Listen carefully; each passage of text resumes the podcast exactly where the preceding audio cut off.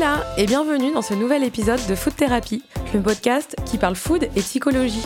Je suis Marion Nico, créatrice de contenu, marketing stratégiste dans la gastronomie, mais aussi foodie et psychologue de comptoir. Je partage ici mes analyses et explorations quant au lien entre nos émotions, notre état d'esprit, nos souvenirs et l'alimentation. Quand on soumet son podcast à Apple, il faut choisir une catégorie, le mettre dans une case. Au début, je me suis naturellement dit que Food Therapy était un podcast food. J'étais bien embêtée parce que j'avais envie également de le catégoriser santé et bien-être. Il est alors entré dans la catégorie nutrition. Certains auditeurs m'ont dit qu'ils le voyaient comme du développement personnel. En y réfléchissant, je trouve ça dommage qu'on distingue la food de la nutrition, qu'on crée une case différente pour l'alimentation d'un point de vue gastronomique et l'alimentation d'un point de vue nutritionnel. C'est ce qui revient chez tous mes invités finalement. Bien manger, c'est cet équilibre entre le plaisir et donner du bon à son corps. Pour moi, c'est tout ça. C'est du développement perso, un cheminement, une quête de cet équilibre plaisir-bien-être. Du coup, ça me dérange un peu de me dire que parce que moi j'envisage l'alimentation comme un médicament et que je l'associe à la santé et au bien-être, alors je dois quelque part renoncer au plaisir de la food. Il y a ces personnes pour qui le plaisir dans l'alimentation, ben c'est même plus une option. S'alimenter est un casse-tête au quotidien, parfois une souffrance. Quand on souffre d'une Mickey, maladie inflammatoire chronique intestinale, on passe par une errance médicale, on est souvent désemparé et on ne sait pas, on ne sait plus quoi manger. Les symptômes sont douloureux, handicapants et souvent tabous. On n'a plus le choix de cette notion de plaisir qui est pourtant fondamentale dans notre rapport à la nourriture. Si vous avez écouté mon épisode au sujet du syndrome de l'intestin irritable, vous savez à quel point il est compliqué d'obtenir un diagnostic et un suivi adéquat de cette maladie. On est souvent livré à soi-même et on a souvent l'impression de ne pas être pris au sérieux. Mon invitée d'aujourd'hui illustre parfaitement la dualité sémantique dont je parlais précédemment, puisqu'elle est journaliste culinaire et depuis peu reconvertie diététicienne. Autrement dit, si elle était un podcast, elle aurait changé de catégorie selon les critères d'Apple. Elle a voulu remédier à cette absence d'accompagnement en créant un outil digital qui aiderait les malades de Mickey dans leur quotidien. Une appli qui tiendrait compte des symptômes du jour, de notre état émotionnel, de nos envies culinaires. Pour cet épisode intitulé Comment faire de l'alimentation son allié lorsqu'on souffre d'une Mickey, je reçois Sophie Janvier, journaliste culinaire, diététicienne et CEO de Chronicoach, une application qui accompagne les patients Mickey dans la gestion de leur alimentation. Bonjour Sophie. Bonjour Marion. Comment tu vas? Je suis ravie d'être avec toi bah, et avec tous les gens qui nous écoutent. Moi aussi, ça en fait des titres, hein, euh, diététicienne, journaliste culinaire, CEO de Chronicoach. Euh, toi, en tant que journaliste culinaire, euh, du coup, qu'on associe plus à cette notion de plaisir hein, dont, je parlais dans l'intro euh, de la food et diététicienne. Est-ce que tu penses qu'un jour on va arriver à, considérer la food comme un seul pilier sans distinguer le plaisir euh, de la santé? Oui, j'en suis sûre et je suis sûre qu'on va aller de plus en plus vers ça. Moi, c'est une seconde nature chez moi de penser comme ça, puisque moi, je suis fille et sœur de chef. J'ai grandi dans un restaurant donc euh, effectivement, moi j'ai toujours vu la nourriture comme un plaisir et d'abord et avant tout comme un plaisir, mais j'ai toujours pensé aussi que euh, ce qu'on mangeait, ça devait être en harmonie avec euh, notre corps, qu'il fallait respecter notre corps mm-hmm. parce qu'on met dans notre corps. Donc ça a toujours été naturel chez moi que bien manger, c'était aussi faire attention à la qualité des produits, faire attention à l'effet que ça a sur notre corps. D'accord. Euh, donc, on, donc, t'as dit que t'étais euh, fille et sœur de chef aussi, hein, les, ton, ton frère aussi également est d'accord? Euh, mon frère qui a également un restaurant. D'accord. Et, euh, et, donc je t'ai présenté d'abord. Donc, euh, on sait que ça implique une reconversion. On aime bien les histoires de reconversion en plus dans le podcast. comment bah, comment tu as commencé ton, ton parcours Donc, comment tu es arrivé à être journaliste culinaire Et puis ensuite, euh, comment tu en es arrivé à être diététicienne? Qu'est-ce que Raconte-nous un petit peu ce qui s'est passé. Bah écoute, euh, je n'ai pas commencé comme journaliste culinaire. J'ai commencé comme journaliste news. Je commençais au point. Après, j'ai fait aussi euh, du journalisme économique, mmh du journalisme lifestyle. Et quelque part, j'ai été à un moment ou un autre, sans doute, rattrapée par mon ADN. Euh, voilà, les choses ne, ne sont, pas totalement par hasard. Et un jour, on m'a, on m'a proposé de rejoindre un magazine culinaire. J'avais pas forcément pensé instinctivement. Et puis, euh, je me suis dit, mais oui, au fait, euh, c'est super, parce que ce que j'aime dans la cuisine et dans l'alimentation, c'est que c'est universel. Tu vois que ça transcende les classes, les, les genres, les, les nations même. et voilà, et c'est, c'est vraiment une matière formidable. Mm. Euh, et, donc, tu as exercé ce métier pendant combien de temps? Alors, journaliste culinaire, bah, les dix dernières années. D'accord. Ok. Ouais. Et moi, les deux ans que qu'on vient de passer où j'étais à fond sur Chronic Coach. D'accord. Donc ça, justement, comment comment t'en arrives à, à être à l'origine d'une application, on l'a dit, qui, qui va accompagner les patients, enfin les malades souffrant de, de maladies chroniques intestinales, inflammatoires? Bah, Tu vois, un peu comme toi, tu avais du mal à caser ton ton podcast euh, dans, une des cases d'Apple, euh, bah moi, euh, je, je, considère pas totalement que c'est une reconversion. Je considère que c'est la poursuite de ce que mm. je fais, mais d'une autre manière. et, encore une fois, pour moi, ça a toujours été une évidence que l'alimentation, c'était une, une, composante à 360 degrés avec le plaisir, avec l'émotion, avec la, la santé. Euh, et voilà, c'est un peu pour ça que probablement euh, j'ai décidé, en marge de mon job, de me former à la nutrition, mhm. parce que ça manquait cette, cette compétence, je trouvais, euh, à, à, mon parcours. Et puis que bon, de toute façon, je suis quelqu'un qui euh, qui aime se former en continu. voilà, j'ai le goût aussi pour la curiosité aussi pour ça. Donc donc je me suis formée, j'ai j'ai passé mon BTS diététique. D'accord. alors moi qui ai fait Sciences Po à Paris, j'ai trouvé ça plus dur de faire le BTS diététique que de faire Sciences Po à l'époque. Alors probablement parce que j'ai plus le même âge. Donc euh, c'est compliqué hein, de reprendre des études. Retourner sur les bancs de l'école, ouais. Parce que exactement. Et puis aussi parce que euh, eh bien, mine de rien, ce BTS, il est, il est, il est coton. Euh, il y a de la biochimie, il y a de la physiopathologie. Euh, voilà, c'est, c'est d'ailleurs un BTS où il y a un taux d'échec assez important parce que ça demande un très gros investissement. Et dans le cadre de ces études-là, euh, j'ai euh, j'ai fait un stage euh, puisqu'il y a des stages obligatoires. J'ai fait un stage sur mes vacances euh, à l'hôpital Saint-Antoine au service de gastroentérologie. Et c'est vrai que là, j'ai été confrontée à des malades, euh, notamment de la maladie de Crohn. Mhm. Je me souviens d'une jeune fille euh, qui avait euh, récemment euh, été diagnostiquée maladie de Crohn et qui était complètement perdue sur ce qu'elle pouvait faire en matière d'alimentation. Ouais. Et euh, elle trouvait pas tellement de réponses dans le dialogue avec les médecins, un petit peu avec les diététiciennes de l'hôpital, mais c'était un peu rapide. Mhm. Et j'ai senti à partir de ce moment-là que il y avait vraiment quelque chose à creuser de ce côté-là et que c'était vraiment dommage de, de, laisser tout ce pan de, de toute cette manière de pouvoir quand même améliorer euh, son état euh, de santé hmm. euh, de côté. D'autant plus que l'alimentation, c'est un des rares paramètres sur lesquels on peut agir. en tant que patient. Hmm. Exactement. Hmm. Si tu veux, quand c'est la, les médicaments, bah, tu es dépendant de la prescription de ton médecin. C'est euh, euh, de la chirurgie, un traitement X ou Y, voilà, tu te laisses, tu es un peu passif. Euh, et là, avec l'alimentation, tu peux reprendre un peu le contrôle. la main sur, sur ce que tu fais. Quoi. Ouais. Du coup, tu, tu, tu, finis ce stage, tu obtiens ton diplôme peu après, j'imagine. Et là, déjà, mm-hmm. l'idée de, de, de, j'imagine pas forcément d'offrir une application, mais en tout cas, la volonté de créer un outil et d'accompagner euh, les patients avait un peu germé à ce moment-là déjà? Oui, ça fait son chemin. Et puis, euh, comme je n'avais pas assez souffert avec le BTS, sans doute, j'ai décidé de, de, suivre aussi un, un, DU de nutrition thérapeutique à la mhm. faculté de médecine. Ouais. Et, euh, et, je me suis convaincue que oui, la nutrition thérapeutique, c'était vraiment, euh, vraiment quelque chose qui me passionnait. Euh, j'avais me voyais pas, euh, tu vois, euh, faire de la perte de poids ou des choses comme ça. Si un jour je devais devenir diététicienne, j'avais envie que ça ait plus de sens, plus de valeur ajoutée. Ça peut en avoir, hein, la perte de poids. Pour certaines personnes, c'est quelque chose de, de, de, très crucial, à la fois euh, émotionnellement ou sur le plan de la santé. Je ne néglige pas ça. Hein. Mais voilà, j'avais vraiment envie d'un impact euh, qui soit quand même assez fort. Donc oui, euh, et puis pour diverses raisons, j'ai eu des opportunités qui se sont créées de, de monter ma start-up. et donc, bah voilà, je me suis lancée en effet sur ce projet.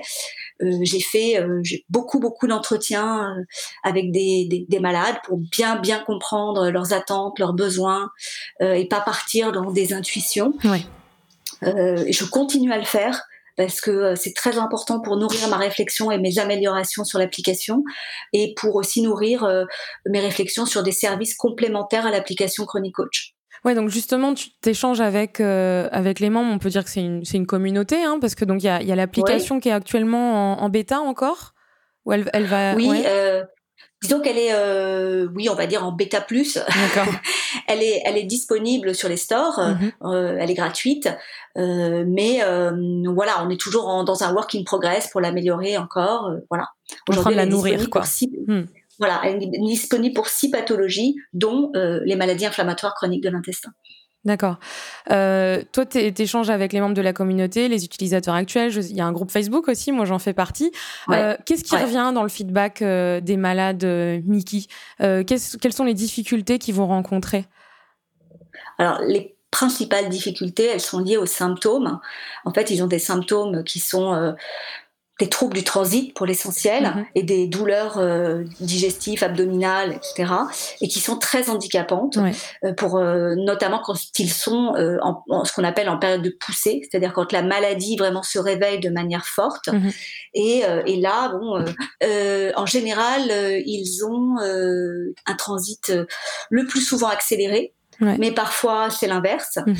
Euh, quand on dit un transit accéléré, ça peut être d'aller 20 fois aux toilettes dans la journée. Mhm. Donc, on ne parle pas de quelque chose qui est euh, anecdotique. On parle de quelque chose qui est véritablement handicapant au mhm. quotidien. Plus des douleurs et de la fatigue chronique. En fait, ça, c'est vraiment les, trois choses euh, qui reviennent systématiquement. Hein. Aussi, cette fatigue chronique très forte. et donc, ce qui est important de comprendre avec les, les Mickey, c'est que au global, on va dire que les médecins considèrent que l'alimentation n'est pas euh, un remède à la maladie de Crohn et que la maladie de Crohn ou la rectocolite hémorragique, puisqu'il y a deux maladies euh, qui sont euh, sous l'intitulé Mickey, n'est pas directement liée à l'alimentation. Mais ce qui est vrai, c'est que par l'alimentation, on peut singulièrement améliorer son confort digestif, ses symptômes, et par ailleurs aussi euh, gérer au moins en partie l'inflammation, donc les potentielles euh, complications, récidives, ça améliore. Voilà, ce n'est pas une formule magique, mm-hmm. mais ça peut, ça peut singulièrement améliorer le quotidien et c'est déjà beaucoup. D'accord. Euh, tu parlais de six pathologies, six maladies euh, qui étaient prises en charge euh, dans l'application. Donc il y a, y, a, y a, la maladie de Crohn. Donc il y a les, il y a, y a maintenant le diabète de type 2. D'accord. la NASH. La NASH est aussi appelée la maladie du soda ou la maladie du foie gras. C'est une maladie en général de gens qui ont bien vécu, mhm. voilà, qui ont, qui ont donc du coup un foie un peu un peu engorgé et c'est une maladie euh, qui euh, se développe énormément aux États-Unis et qui euh, qui évolue à bas bruit en France mais qui est vraiment en train de monter en puissance. D'accord. Voilà. J'ai également l'obésité et le cancer du sein. D'accord. Et, euh, et quelles sont les. Est-ce qu'il y a d'autres maladies qui, qui dans l'avenir, euh, seraient aussi prises en charge oui, par je réfléchis beaucoup autour du syndrome de l'intestin irritable et de l'endométriose notamment. D'accord. Voilà, c'est vraiment deux pathologies qui m'intéressent beaucoup. Oui, j'ai, moi j'ai interviewé donc quelqu'un euh, qui avait le syndrome de l'intestin irritable et dans sa communauté, il revient souvent, bon déjà c'est principalement des femmes, et il revient souvent que c'est des personnes qui souffrent aussi à la fois de l'endométriose et du syndrome de l'intestin irritable. Je ne sais pas s'il y a un lien d'ailleurs euh, qu'on peut établir, c'est dingue. En fait, dans l'endométriose, en fait, il y a un certain nombre de, femmes qui ont des atteintes digestives. Euh, et quand ils ont des atteintes digestives, ils ont des symptômes très proches mhm. de ceux du, symptôme, du syndrome de l'intestin irritable. Donc effectivement, euh, ce n'est pas une corrélation, euh, une coïncidence. Il y a vraiment quelque chose aussi sur le plan métabolique qui fait que effectivement il y a des atteintes digestives. Donc il y a notamment une perméabilité intestinale qui va pas être la même. et, et effectivement, y compris dans l'endométriose, le régime pauvre en FODMAP qu'on préconise en général pour euh, le syndrome de l'intestin irritable, eh bien peut, euh, peut améliorer euh, le confort digestif des femmes qui ont l'endométriose. D'accord. Pour rappel, les, les FODMAP, ce sont donc des, des, aliments qui vont. Enfin, je te laisse l'expliquer, tu vas le faire mieux que moi, je pense. Alors, c'est super compliqué, mais c'est des glucides fermentescibles. Donc, en gros, c'est un type de glucide qui va fermenter de manière importante dans l'intestin et qui va favoriser les ballonnements et les douleurs qui vont avec. D'accord. Donc quand on adopte une, alimentation pauvre en FODMAP, on va plutôt privilégier euh, des aliments qui vont être plus faciles à digérer euh, pour nous, quoi. Oui, c'est ça. Euh, alors, ça marche pas à tous les coups, mais ça marche globalement dans 75% des cas. D'accord. Et il faut savoir justement, puisqu'on parle aujourd'hui des Mickey, qu'il y a aussi pas mal de, de gens qui ont une Mickey euh, et qui, lorsqu'ils sont ce qu'on appelle en rémission, c'est-à-dire la maladie s'est calmée, mhm. il ne devrait pas y avoir de symptômes, et ils ont quand même des symptômes. D'accord. Et en fait, c'est parce qu'en fait, ils ont aussi en parallèle un syndrome de l'intestin irritable. ok. Voilà. Mais est-ce que, est-ce que le syndrome de l'intestin irritable rentre dans la catégorie Mickey? Enfin, puisqu'on est là pour faire rentrer les choses dans les cases aujourd'hui. non, non, non, non, non, ça rentre pas dans les Mickey parce que il y a pas, euh, on voit rien à l'imagerie, quoi. Ok. Il n'y a pas d'ulcération sur le tube digestif. Alors que la, la caractéristique des Mickey, c'est que en gros, tu as des trous hein, sur euh, le long de ton tube digestif. Alors maladie de Crohn, ça va être tout au long du tube digestif, enfin, je veux dire à n'importe quel endroit du tube digestif. Et rectocolite hémorragique, ça va être essentiellement sur le rectum, enfin toujours sur le rectum, et parfois en plus sur le côlon. Donc la fin, le bout du tube digestif. Donc en fait, le, le, S2I, c'est euh, une maladie euh, presque invisible. Donc c'est pas euh, vraiment une maladie. C'est c'est pour ça qu'on appelle ça un syndrome. Et effectivement, pendant longtemps, on a considéré que c'était dans la tête. Ouais, hein. c'est ça. Parce qu'on voyait rien à l'imagerie médicale, parce que parce qu'il semblait pas y avoir euh, de problème sur le plan euh, physique, quoi.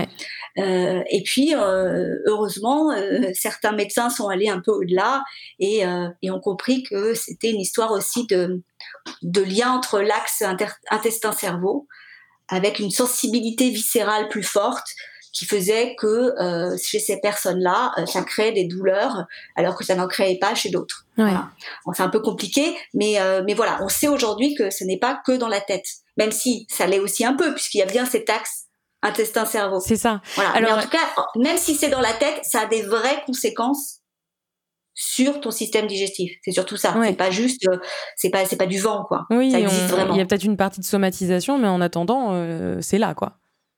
Exactement. Euh, du coup, euh, on avait un peu détecté d'ailleurs avec euh, mon invité que donc il y avait il y avait ce côté où on remarquait que c'était souvent des personnes hypersensibles qui étaient il y avait quand même un dénominateur commun quoi hein, parmi parmi les gens qui souffraient de du syndrome de l'intestin irritable et donc plus souvent des femmes. Est-ce que aussi dans les Mickey, toi tu remarques ou est-ce qu'on remarque est-ce qu'il y a des études qui montrent qu'il y a peut-être plus Est-ce que est-ce que ce sont des maladies genrées? Est-ce qu'il y a plus de femmes qui sont atteintes de ça ou pas du tout? Alors, euh, il y a plus de femmes atteintes de la maladie de Crohn et il y a plus d'hommes atteints de la rectocolite hémorragique. D'accord. Et honnêtement, bien malin qui pourra dire pourquoi. Ouais. Euh, après, ce qu'il faut bien dire aussi, c'est que je suis pas médecin. Mmh hein. Donc, euh, je vais parler aussi que de ce que je connais. Mmh mais de ce que j'en sais, il n'y a pas vraiment une raison objective qui fasse que l'un ou l'autre. D'accord ce qu'il faut comprendre, c'est qu'aussi pour euh, les maladies inflammatoires chroniques de l'intestin, par rapport notamment au syndrome de l'intestin irritable, on ne connaît pas la cause hein, aujourd'hui encore, on ne connaît pas la cause, mais on sait que ça arrive sur un terrain génétique particulier. Mhm. Donc c'est ça qui va faire le lien commun finalement entre les gens qui ont une Mickey, c'est qu'ils ont un terrain génétique particulier qui fait qu'ils euh, vont répondre euh, par une sorte de, de réponse exagérée du système immunitaire à euh, des agressions euh, extérieures. Voilà, un peu comme euh, on, on, raconte aujourd'hui sur le coronavirus que ça fait une espèce de d'explosion immunitaire. Bon bah là il y a, y a, un côté comme ça, le système immunitaire se bat contre toi-même, voilà, parce que il répond mal. Mais encore une fois, c'est sur un terrain génétique bien particulier. Du coup, est-ce que c'est des maladies qui ont tendance à être héréditaires? Non, pas particulièrement. Euh, parce que ce terrain génétique ne se transmet pas forcément euh, d'une manière euh, héréditaire. par contre, ce qui est super intéressant, je trouve, c'est que on constate quand même que ces maladies, elles se développent plus qu'avant. Et plus particulièrement dans les pays occidentaux. Hmm. Donc, alimentation industrielle. Aujourd'hui, on soupçonne quand même, voilà, on soupçonne quand même qu'il y a une corrélation avec notre mode de vie et notamment notre alimentation de type occidental. Donc encore une fois, il faut un terrain génétique prédisposé, mais il faut aussi être euh, euh, soumis à des facteurs environnementaux, dont l'alimentation, qui euh, sont pas neutres. Pourquoi je dis ça notamment? C'est parce que, par exemple, on sait que dans des pays asiatiques où il n'y avait pas, par exemple, la maladie de Crohn, maintenant que le régime occidental s'est un peu diffusé, bah, tout à coup, ces maladies, elles sont apparues, par exemple. Ah ouais, c'est fou, ouais. Donc on voit quand même qu'il y a des faisceaux d'indices qui laissent à penser que euh, notre mode de vie euh, c'est pas neutre. Ouais. Voilà. C'est certainement pas et encore une fois ce qui va déclencher la maladie si on n'a pas le terrain euh, génétique prédisposée, ça déclenchera pas la maladie.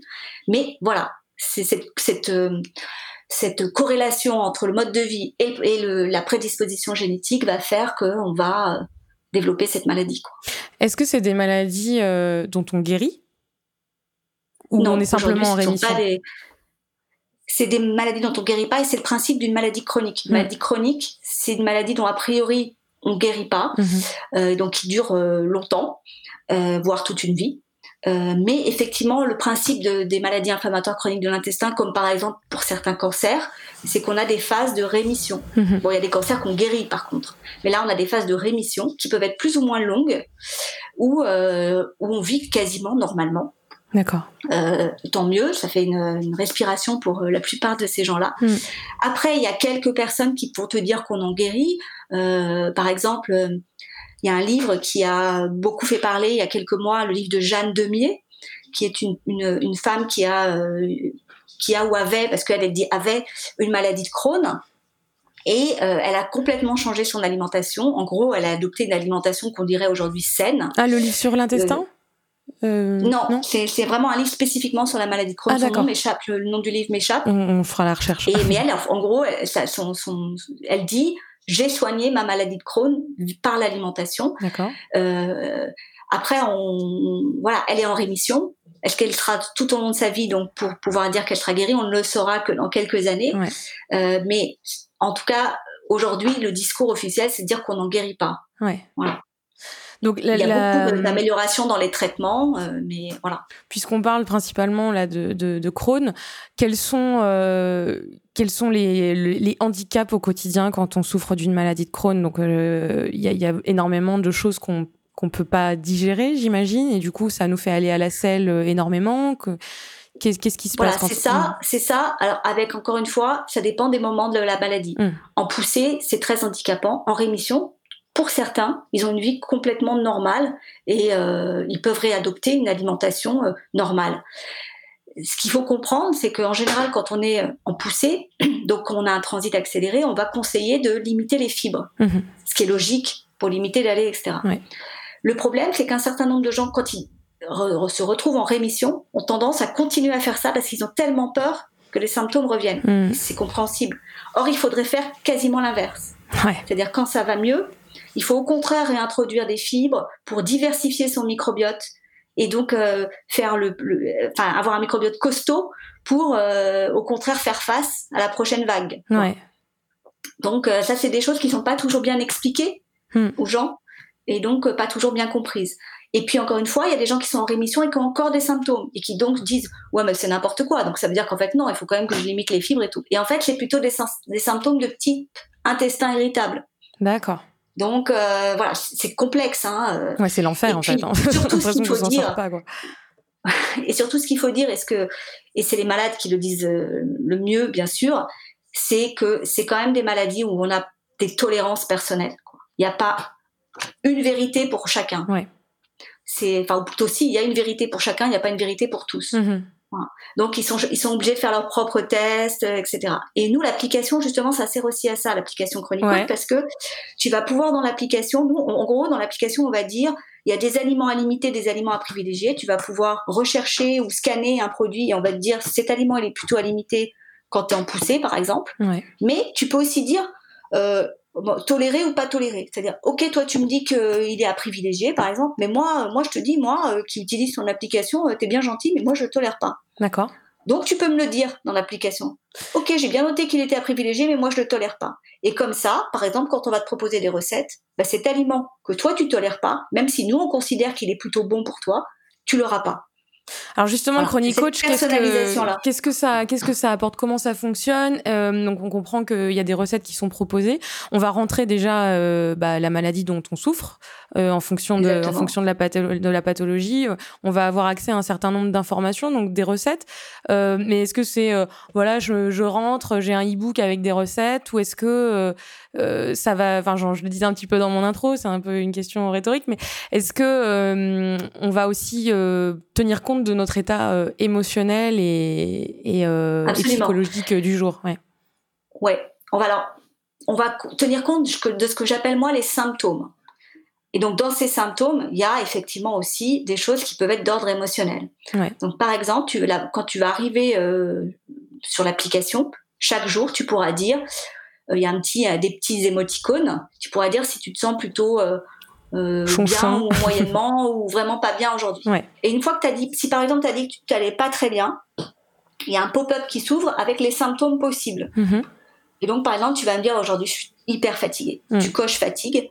Et là, du coup, on va te pousser une ou plusieurs recettes et un ou plusieurs conseils spécifiquement en lien non seulement avec ta pathologie, avec l'état de ta pathologie, mais aussi avec donc ton symptôme. D'accord.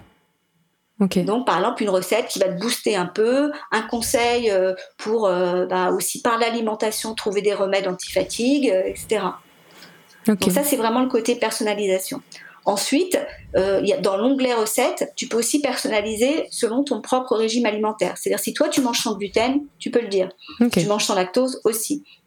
Euh, et, euh, et tu peux encore une fois choisir aussi de dire que certains aliments tu les aimes pas. Et sinon, la principale fonctionnalité de l'application, c'est quand même de chercher un aliment, un peu comme un Yuka, hein, que tout le monde connaît, mhm. l'application Yuka. Donc, soit tu tapes le nom de l'aliment, soit tu peux le dire en mode vocal, ou soit tu scannes mhm. un produit du supermarché. Et nous, on a un algorithme derrière, c'est assez complexe, hein, ça a été une grosse machine, qui est capable de dire, bah, cet aliment, euh, ce, je sais pas, ce, plat préparé de chez, euh, on va pas citer de marque, mais de, on va dire d'un grand supermarché, euh, mhm. il contient, il est à limiter pour toi. D'accord? D'accord. Et dans la version premium qu'on est en train de développer, tu pourras savoir pourquoi. On te dira bah, parce que il contient un additif euh, qui est euh, suspecté d'altérer ta barrière intestinale, parce que il contient beaucoup de sucre et c'est euh, ça oxyde et ça peut être pro-inflammatoire. Mais attends, mais en même temps, il a quand même un côté positif, c'est qu'il est il est riche en oméga 3. Je dis n'importe quoi. Hein. Donc voilà, mais en gros, on mettra les points positifs et les points négatifs, et nous on aura fait la balance pour te dire, bon, il y a plus de points négatifs que de points positifs, donc nous, on te conseille de limiter cet aliment. D'accord. Donc la, mission de Chronic Coach, c'est vraiment d'accompagner et de donner aux, malades euh, euh, un outil clé en main quoi, pour gérer son alimentation au quotidien, en fait, en fonction de...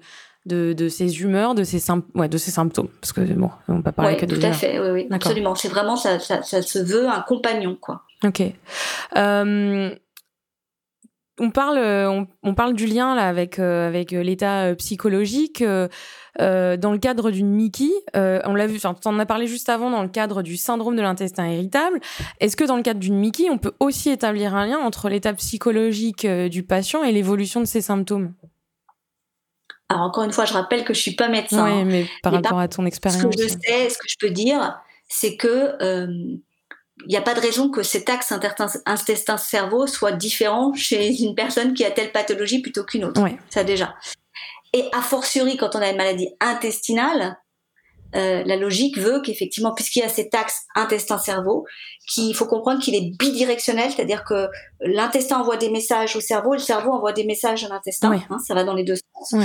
Euh, forcément, euh, il y a des choses. Par exemple, un exemple tu, connais peut-être la sérotonine. Oui. C'est une hormone qu'on produit et qui est un peu l'hormone, on dit, euh, du bonheur, de la, voilà, qui, et aussi l'hormone qui va euh, avoir un impact sur la douleur. Mhm. Et on sait aujourd'hui que 95% de la production de cette sérotonine se fait dans le tube digestif, dans l'intestin. D'accord. D'accord? Mais c'est ça qui va envoyer des messages à ton cerveau. Mhm. et inversement, on sait aussi quand même de manière euh, assez, euh, assez euh, empirique, mais vrai, que, je sais pas, quand tu vas passer un examen, tu as la boule au ventre. Oui. Non? Hmm. Bon, bah voilà. C'est, c'est pas plus compliqué que ça. Hmm. Donc, que le stress, en effet, par des systèmes de, de par, le, par, des systèmes de communication du système nerveux entre le, le cerveau et l'intestin, fait que ça envoie des messages qui vont euh, faire que tu vas avoir une sensibilité viscérale, encore une fois, plus forte, et donc des douleurs, etc. ce qui est, ces sensibilités-là étant euh, évidemment variables d'un individu à l'autre, hmm. bien sûr, et n'expliquant certainement pas, dans le cas des Mickey, euh, les ulcérations ou ce genre de choses. On est bien d'accord. Mais disons que c'est un facteur qui entre en compte. Voilà. Et est-ce que les malades de Mickey sont, sont plus sujets à, la dépression, par exemple, à, souffrir de dépression ou, pas forcément? Je n'ai pas vu d'études là-dessus. Maintenant, ce qui est sûr, c'est quand tu as une maladie chronique, en général, ça te bouffe la vie, quoi. c'est pas, c'est pas à mettre au crédit de, de ton bonheur absolu, quoi. Mm. Donc forcément, ça, ça impacte. Mm. Voilà. Maintenant, est-ce que ça favorise vraiment euh, plus de dépression? Je ne saurais pas vraiment te dire. Hmm. Mais il est sûr que, enfin, il est certain en tout cas que que si on, enfin, moi j'avais j'avais interviewé euh, une, une personne qui, qui avait souffert d'endométriose. Elle disait que vraiment ces crises étaient euh, exacerbées lorsque elle subissait un stress en fait euh, ou qu'elle s'engueulait avec son chéri ou des choses comme ça. Vraiment, elle avait remarqué que qu'à ce moment-là, elle rentrait dans, une bah, dans une poussée, comme tu disais euh, tout à l'heure, euh, et que ça pouvait durer des jours par rapport à une petite contrariété en fait. Hein, euh. donc donc oui, je pense qu'effectivement il y a aussi un lien dans ce sens-là, quoi. Est-ce que bon après c'est un peu de la poule et de l'œuf euh, qui est arrivé en premier. Encore une fois, c'est compliqué à démontrer sur le plan scientifique, mais euh, mm. mais euh, oui, ça paraît encore une fois évident et et, et, et presque biologiquement démontré par encore une fois cet axe interstice-cerveau que puisque ça dialogue, il n'y a pas de raison que quand le dialogue il est négatif, quand mm. tu es dans le stress, ça n'ait pas un impact euh, plus ou moins grand sur ce qui se passe après dans ton intestin. Euh, on peut, euh, du coup, est-ce qu'on est qu'on a déjà un petit peu une observation de réaliser sur le fait que euh, quand, on, quand on soigne son alimentation, on voit quand même qu'il y a une, vraiment une, véritable amélioration au niveau de... Bon, à part la personne qui a écrit ce livre dont on se rappelle pas le nom, mais est-ce qu'on, est qu'on sur, sur un échantillon un petit peu plus important de la population, par exemple de, de personnes atteintes de, de la maladie de Crohn, il y, a, y, a vraiment des résultats, il y a, y a, des, y a des, des, études scientifiques qui prouvent que, effectivement, oui, l'alimentation a amélioré en tout cas leur, euh, leur quotidien et que euh, peut-être que les phases de rémission sont plus fréquentes, plus longues, euh, etc. Alors, pas aussi fortement que ça. Mhm. après, tu as des, la, principale association pour les Mickey qui s'appelle l'AFA, l'AFA euh, réalise quand même des, des, sondages, on va dire, etc. Et quand même, effectivement, leurs adhérents disent que euh, l'alimentation joue un rôle important dans euh, la, gestion de leur maladie. Ok. Après, encore une fois, c'est très variable d'un individu à l'autre. Mais ce qu'on peut dire de manière quand même assez, assez juste, c'est que si en poussée, tu adoptes un régime qui va limiter bah, tes passages aux toilettes, et pour ça, il faut un régime pauvre en fibres, bah oui, ça a un impact. Hmm. C'est sûr. Il y a des rares cas où ça fonctionne pas, hein, hmm. mais en général, ça marche plutôt bien. Et si à l'inverse, quand tu es en rémission, tu manges sainement, tu évites les produits, euh, les produits ultra transformés, tu évites euh, de manger euh, les mauvaises graisses, tu, tu favorises ce qui est tout anti-inflammatoire, oui, tu as plus de chances d'avoir une rémission qui va être plus longue. Hmm. Voilà. Ce n'est pas une assurance tout risque, hmm. bien sûr, mais c'est euh, c'est évidemment favorable. Et c'est d'ailleurs euh, moi donc moi chronic coach, je, je, le fais avec un comité scientifique composé de médecins. Hmm. Et s'ils m'accompagnent, c'est bien parce qu'ils sont conscients quand même que l'alimentation ça a un impact tu vois. Ouais. Euh, Sinon, ils viendraient pas dans l'aventure. Puis ils savent bien que moi, c'est que l'alimentation. Hein. Hmm. J'ai une gastro-entérologue de l'hôpital Saint-Antoine et, euh, et elle sait que ça répond et à un besoin et à et que ça, ça effectivement peut euh, euh donner des bons résultats. Ok. Tu, tu, tu trouves qu'il y a une évolution à ce niveau-là dans le corps médical euh, par rapport à peut-être il y a quelques années est-ce que oui, tout à fait. Hmm. Il y, a, il y, a, quand même une sensibilité plus forte aujourd'hui des médecins à la nutrition. Ce qu'il faut savoir, c'est que les médecins, ils sont très peu formés en fait à la nutrition hmm. dans leur cursus. C'est un très petit volume d'heures, sauf à, sauf à faire une spécialité derrière. Par exemple pour les médecins nutritionnistes, mais tu peux être médecin nutritionniste sans avoir fait cette spécialité. Donc tu peux avoir fait un tout petit nombre d'heures de nutrition et être quand même médecin nutritionniste. Bon ça c'est pour la parenthèse. Et, euh, et c'est vrai que ça a souvent été le parent pauvre euh, et de leur euh, enseignement et de leur pratique. Hmm. Mais en fait, poussé par les patients, c'est surtout ça. Hein. C'est souvent les patients qui font avancer des choses. Poussés par les patients, ils ont été contraints de s'y intéresser parce que les patients ont dit bah moi j'ai arrêté le gluten, moi j'ai fait ci, moi j'ai fait ça et j'ai vu des évolutions. Donc il y en a un certain nombre qui leur ont rionné hein, au début. Et puis quand c'est le 200e qui te dit la même chose, tu commences à te dire, tu dis ah oui tiens quand même, euh, ça vaudrait peut-être le coup de creuser. Ça commence à faire un petit Donc, échantillon. Maintenant il y a quand même dans les hôpitaux des des services où on discute de ces questions euh, entre médecins et nutritionnistes. Euh, voilà, donc euh, il y a quand même vraiment des progrès qui ont été faits. Après, y a, voilà, ça dépend, ça dépend des médecins. Hein, hmm. mais, Ouais.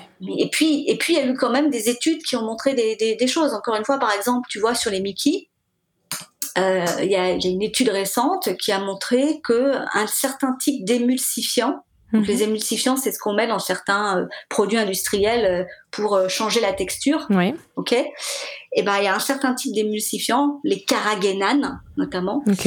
il a été prouvé que ces carragénanes avaient un impact sur la perméabilité intestinale. Ah oui. Pouvaient altérer la, la, la, la, la, En gros, ça fait des petits trous dans ton intestin. intestinale. Voilà. Et donc, ça, ça a été quand même de manière assez, euh, assez. Et donc, faut éviter quand même de manger des produits qui contiennent ce type d'émulsifiant. Donc nous, par exemple, sur l'application, eh ben, on a blacklisté évidemment tous les produits qui contiennent cet émulsifiant. Justement, qu'est-ce que quel petit conseil food et à la fois euh, médicaux entre guillemets euh, tu peux donner aux personnes alors, soit euh, on a un peu de tout en fait. Hein. Bon, déjà, on se rend compte qu'il y a quand même énormément de gens qui souffrent au moins de ballonnement. Si c'est pas au quotidien, euh, ça arrive quand même très régulièrement. De troubles digestifs, troubles du transit, euh, voire de symptômes un peu plus euh, aigus qui seraient propres au Mickey et des personnes qui n'ont pas été diagnostiquées. Quel, quel, quel petit conseil on peut leur donner? Déjà, on va dire par rapport au tu parlais des émulsifiants. Bon, alors, ok, qu'est-ce qui est à proscrire dans l'alimentation en règle générale? Si on veut éviter euh, d'avoir des, des, problèmes digestifs Alors, moi, j'aime pas tellement être dans le dans l'interdiction, proscrire. Hmm. Voilà. Euh, il y a des rares cas où, où c'est obligatoire. Hein, quand tu es malade cœliaque, c'est euh, proscription. Enfin, il faut absolument éviter, éviter le gluten. Là, oui, il n'y a pas de. Mais dans la plupart des cas, ça n'est pas ni tout noir ni tout blanc. Et mm. heureusement, parce que sinon, ce serait triste. Mm. Donc voilà, ça c'était ma parenthèse. Mais disons qu'il y a des choses qu'on peut limiter. Je préfère vraiment cette appellation-là et qui laisse le choix à chacun aussi de vivre la vie qu'il veut. Hein. Mm-hmm. Voilà. Donc euh, à limiter, on va dire. Euh, bon, déjà des conseils simples qui paraissent hyper, ouais, hyper banals, mais bah, pas manger en 10 minutes, euh, stressé, euh, etc., prendre le temps de mâcher, mais vraiment le temps de mâcher, ça, rien que cette petite chose-là a un impact vraiment sur ta digestion. Euh, et peut, alors encore une fois, si tu as des énormes ballonnements, ça va pas tout changer, mais voilà, c'est déjà mm. un petit conseil intéressant. Donc manger dans le calme, mâcher, etc. Ensuite, Là, on rentre un petit peu plus dans la technique euh, nutritionnelle et je j'essaie de pas jargonner parce que je sais que sinon c'est pas. Mais bon, disons que les fibres, il y en a de deux sortes. Il y a mhm. ce qu'on appelle les fibres solubles et les fibres insolubles. Mhm. Et il se trouve que dans ces deux types de sortes, il y a des fibres plus ou moins irritantes pour l'intestin. D'accord. Donc globalement, il faut plutôt privilégier les fibres solubles qu'on va trouver par exemple dans la pomme, la carotte, la courgette. Euh, alors que les fibres euh, plus irritantes, elles vont être dans les céréales complètes, par exemple, ou dans les légumineuses. Mhm. Je pense que ceux qui ont des ballonnements et tout, ils ont souvent constaté qu'avec euh, des lentilles, qui est par ailleurs un super produit, hein, mais que parfois bah, ça passe pas bien. Hmm. Bah, parce que c'est ce type de fibre qui euh, qui peut être un peu plus compliqué. Donc déjà faire un peu ses propres tests aussi et euh, avoir ça un peu en tête. Hmm. Et puis euh, un énorme conseil que je donnerais qui est valable pour tout le monde, mais qui est vraiment valable aussi pour ceux qui ont des, des problèmes digestifs et de ballonnement, c'est arrêter de tout exclure. Oui. Parce que le problème, c'est que euh, vous allez appauvrir votre microbiote, donc notre flore intestinale. Et il faut avoir euh, une flore intestinale en béton, euh, c'est-à-dire plus on mange varié, plus on va avoir des bactéries différentes qui, le moment venu, quand il y a une agression, elles vont dire coucou, je suis là. Ouais. Donc c'est super important de de, de, pas être dans l'exclusion. voilà. S'il y a vraiment quelque chose qui vous fait très mal que vous avez identifié, bien sûr, mm. vous vous écoutez et ok. Mais succomber à toutes les il y a beaucoup de discours hein, sur la nutrition. Euh, ce matin encore, tu vois, j'ai échangé avec une, une, utilisatrice qui me disait, euh, qui avait de l'endométriose, une potentielle utilisatrice, et qui me disait, euh, je, je, je, fais l'alimentation anti-inflammatoire, j'ai supprimé le lactose, le gluten, je mange le, pas de sucre, et puis je, je commence le jeûne intermittent. Mhm. Bon, je lui disais, est-ce que ça fait pas un peu beaucoup à la fois? Ouais. Voilà. Mm. Donc, moi, je suis pour la politique des petits pas, c'est-à-dire euh, on teste une petite chose qui pourrait avoir un grand effet. Voilà. Non, il faut, il faut se dire que, que, en plus, c'est ça, notre corps s'habitue à tout, en fait. Donc, euh, quand on arrête de lui donner quelque chose, il va s'habituer à plus en ingérer. Euh, et finalement, c'est vrai qu'on se rend compte que moi, j'avais été diagnostiquée intolérante au lactose il y a, une dizaine d'années.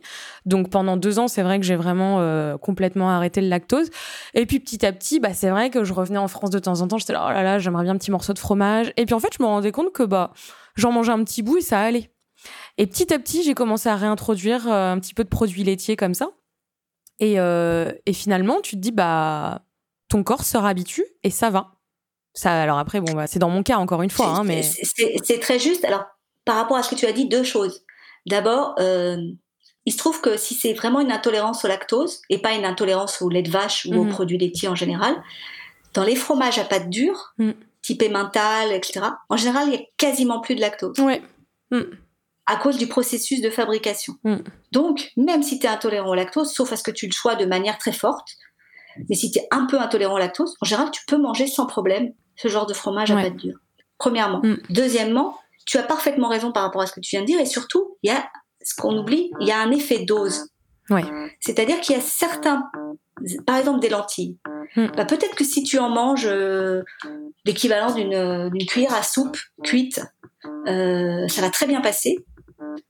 Alors que si tu en manges euh, beaucoup plus d'un coup, Hmm. Là, ça passera pas bien. Ouais. Il y a une idée de quantité aussi, ouais, d'accord, qui est importante. Voilà, il y a aussi cette idée de quantité qui est d'ailleurs euh, un des paramètres dans l'alimentation pauvre en FODMAP. Hein.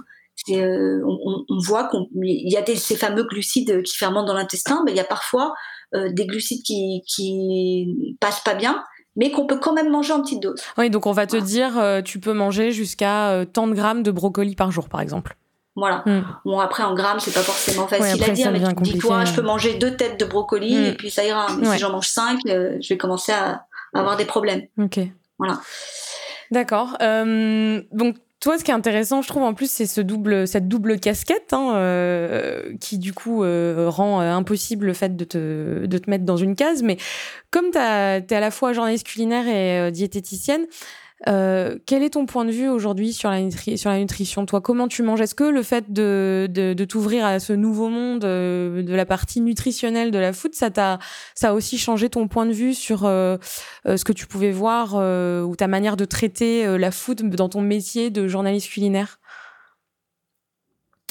Oui, forcément un peu, mais par rapport à ce que je mange moi, oui, évidemment, je je scanne presque intuitivement à chaque fois ce que je suis en train de manger. C'est une, évidence. Mais je suis absolument pas. Moi, j'ai la chance d'être en bonne santé déjà. Mhm. Euh, et donc, euh, je suis très humble par rapport à ça et par rapport euh, justement au ressenti des patients. Je leur dis toujours que, c'est eux qui savent mieux que moi. Moi, je mhm. peux leur donner des indications, mais il y a que eux qui savent exactement ce qu'ils vivent. ça, c'est une première chose. Et donc, par rapport à moi qui suis en bonne santé, moi, je reste une épicurienne. Je, donc euh, j'aime me faire des bons petits plats, euh, j'aime euh, manger un bon dessert, une pâtisserie bien sucrée, etc. Simplement, je le fais avec modération. Mhm. Moi, c'est le mot clé. C'est-à-dire, j'ai envie. J'adore le Paris-Brest, voilà, par exemple. C'est une bombe calorique, c'est une bombe de tout ce que tu veux. Mais si j'ai envie d'un Paris-Brest, vraiment, je vais en manger un et je vais faire ce que j'appelle la politique de la compensation. C'est-à-dire que ok, j'ai mangé un Paris-Brest cet après-midi, j'en avais vraiment envie, et je le fais pas tous les jours, bien sûr, hein, une fois de temps en temps. Bah, ce soir, je vais manger léger, hmm. je vais manger une salade, euh, etc. Et tout va bien, la vie est belle. Voilà, je ne me suis pas frustrée, mais j'ai pris conscience que, effectivement, ça, c'était quand même euh, un truc euh, un peu très calorique, très gras, très sucré. Donc, ce soir, je vais un tout petit peu rééquilibrer les choses. C'est peut-être quelque chose que tu faisais déjà. Je sais pas si tu avais euh, certainement l'occasion du coup d'aller au restaurant et puisque ça faisait partie de ton métier.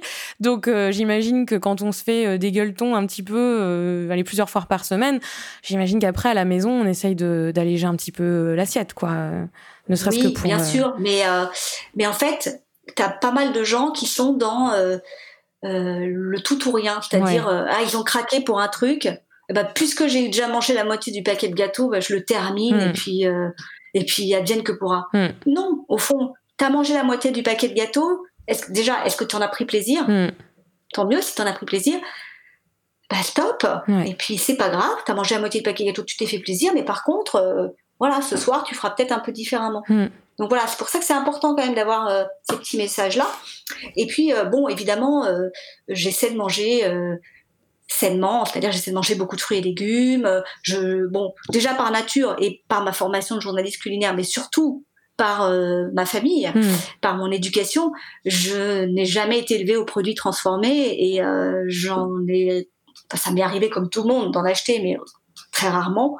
Voilà. Et je pense que ça, c'est vraiment le premier conseil à donner, d'essayer de, cuisiner soi-même. Un maximum, euh, mm. De manger le plus simple possible, mm. finalement, le plus. Et puis, euh, de se faire confiance, d'être dans une alimentation un peu intuitive. Je sais que c'est un peu à la mode de dire ça, mais, mais euh, en même temps, c'est assez vrai, quoi. Mm. c'est Sauf parce que cet aliment Enfin, s'écouter, à part si, euh, si, on, si on se dit qu'on a, envie de boulotter toute la journée, là, faudrait éviter de s'écouter. mais... si, effectivement, si tu tombes dans une addiction, tu as un côté boulimique, etc. là, un autre là il, faut, il faut réaliser que c'est plus de l'alimentation intuitive, mm. c'est euh, c'est euh, c'est de l'alimentation émotionnelle mm. et qu'il faut régler le problème qu'il y a derrière. Ouais. justement, ce podcast, il s'appelle Food Therapy. Qu'est-ce qui qu'est-ce qui t'évoque à toi ce nom? Eh bien, euh, justement, il m'évoque ça, ce côté, euh, la nourriture est, très liée à nos émotions. Mm-hmm. Voilà. Euh, pour le meilleur et pour le pire, finalement. Donc, voilà, on a tous des merveilleux souvenirs, je pense, de, de beaux repas entre amis. Mm. Et puis je pense qu'on a aussi tous un moment ou un autre des souvenirs de, de pulsions euh, alimentaires euh, liées à des émotions où on a comblé un vide, où euh, on s'est consolé par un truc qu'on a mangé. Bah justement, c'est bon, c'est la dernière question en général. je vais je vais la faire exceptionnellement en avant dernière. C'est quoi ton plat réconfortant, toi, ton plat émotion? Ce que tu vas manger quand tu t'en voilà, tu ton plat doudou en fait. Mon plat doudou, c'est le riz au lait. D'accord. Voilà, c'est un plat comme faisait ma grand-mère. Ok. Euh, et qui est euh, vraiment un truc que j'adore et qui, ouais, qui est vraiment doudou et tout. Euh, et, et, et voilà, j'adore ça. J'en mange pas très très souvent, mais j'en mange quand vraiment quand je me sens un peu ouais un peu un peu down, j'aime bien me faire un, un, petit riz au lait. Et tu le fais à tes enfants ou pas? Alors figure-toi que bien sûr, mais euh, ma fille aînée n'aime pas ça. Ah ok. Donc elle sait pas ça son plat émotion du coup. elle nous le dira peut-être dans quelques années. pas du tout, du tout. donc euh, donc euh, c'est même un peu problématique parce que du coup je peux pas le partager en famille. Enfin ma, ma petite dernière elle aime ça, mais voilà. Ouais, c'est quelque chose de très personnel. Hein. De toute façon, le plat émotion, je crois que c'est pas vraiment quelque chose qu'on partage. Hein. C'est par définition, c'est un peu un truc qu'on se fait tout seul. Hein. Donc, euh... donc c'est assez marrant. Bon, et puis j'ai plus de manière plus plus facile. J'aime beaucoup le chocolat aussi. Donc euh, voilà, je, je, je, je, peux aussi craquer de temps en temps pour un petit peu de chocolat. Bah c'est bien, c'est bon pour la sérotonine, il paraît. Donc euh, ouais, exactement. et ton food mantra, donc un mantra lié à l'alimentation, un petit euh, une petite devise que toi tu te tu, bah, tu, ça Sera les deux devise de Chronic Coach, l'alimentation est notre allié. Voilà. Hmm. J'aime bien celle-là parce que, parce que justement, ça ne doit pas devenir notre ennemi. Oui. Il faut vraiment qu'on comprenne ça. Ouais. Voilà. Parce que si ça commence à devenir ton ennemi, euh, ça pourrit ta vie, quoi. Ouais. Donc, l'alimentation est notre allié, ça c'est important. Et hmm. puis la deuxième qui est le, le nom du groupe Facebook euh, euh, que j'ai créé, qui s'appelle Mieux manger pour mieux se soigner. Mm-hmm. C'est-à-dire cette conviction que euh, oui, par l'alimentation, on peut euh, participer à, aux soins, aux règles générales, aux soins au sens euh, santé vraiment, mais aux soins de, de, soi, à, à, se faire du bien à soi. Quoi. Super. Bon, ben, on arrive euh, à la fin de, de cet épisode, de ce podcast. C'était euh, vraiment passionnant. J'ai appris plein de choses. Euh, si on veut justement, euh, du coup, bah, on est curieux, soit parce qu'on a, on souffre d'une Mickey, ou bien on a des problèmes, des troubles digestifs, et puis ça nous intéresse, voilà, d'avoir de, un petit peu un accompagnement. On peut télécharger donc gratuitement l'application Chronic Coach. Je mettrai le lien dans le, elle est dispo donc Apple Store, et, et, Google, et, Google, Play. Store.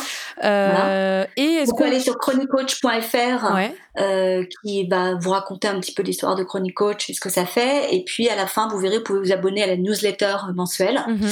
Voilà sur Insta, de toute façon, moi je euh, partagerai euh, sur, euh, sur l'Instagram de Food Thérapie aussi. Et puis donc, si vous, vous, voulez, vous pouvez aller au groupe Mieux manger pour mieux se soigner. Voilà, c'est ça. Est-ce qu'on peut rejoindre le groupe Facebook? On peut faire une demande? Bien sûr, bien mhm. sûr. Alors, c'est soumis à mon approbation. Donc, vous remplirez un petit questionnaire. J'essaie de. Parce que voilà, des groupes Facebook, il y en a plein, etc. Et j'essaie qu'il reste de bonne tenue. Mhm. C'est pas toujours facile la modération sur ce genre de groupe. Donc, donc il y a quelques petites règles avant d'être accepté. Mais, euh, mais, euh, mais c'est un groupe pour le moment que je trouve assez, assez chouette où où euh, il y a une voilà une belle solidarité entre les gens et et voilà. Donc j'aimerais bah, que ça reste comme utile, il y a de bons conseils je trouve donc oui voilà. ouais c'est intéressant aussi enfin c'est intéressant malheureusement des fois à leur dépend de voir qu'il y a des gens qui mon Dieu, quoi, qui souffrent de choses au quotidien, ça, ça, a fait relativiser aussi quand on a moins de problèmes, hein, parce que ouais, c'est vrai. Ouais. Ok, merci beaucoup Sophie euh, d'avoir répondu à mes questions et d'avoir donné euh, tant d'explications. C'était très intéressant. Et puis, euh, et ben voilà, si euh, les personnes écoutant ce podcast sont intéressées par Chronic Coach, on peut télécharger l'application et je mettrai toutes ces informations dans le descriptif de l'épisode. Merci à tous de nous avoir écoutés. Merci beaucoup Marion. À bientôt. À bientôt. Retrouvez dès à présent la recette réconfortante de mon invité ou la mienne sur mon site food-thérapie.com. Et si vous avez aimé cet épisode, soutenez ce podcast en vous y abonnant et en laissant votre avis sur votre plateforme d'écoute. Faute d'étoiles Michelin, celles-ci me feront chaud au cœur. N'hésitez pas à partager ce podcast avec vos amis comme vous partageriez vos bonnes adresses. Je vous retrouve très bientôt dans un prochain épisode de Food Thérapie. Des bessos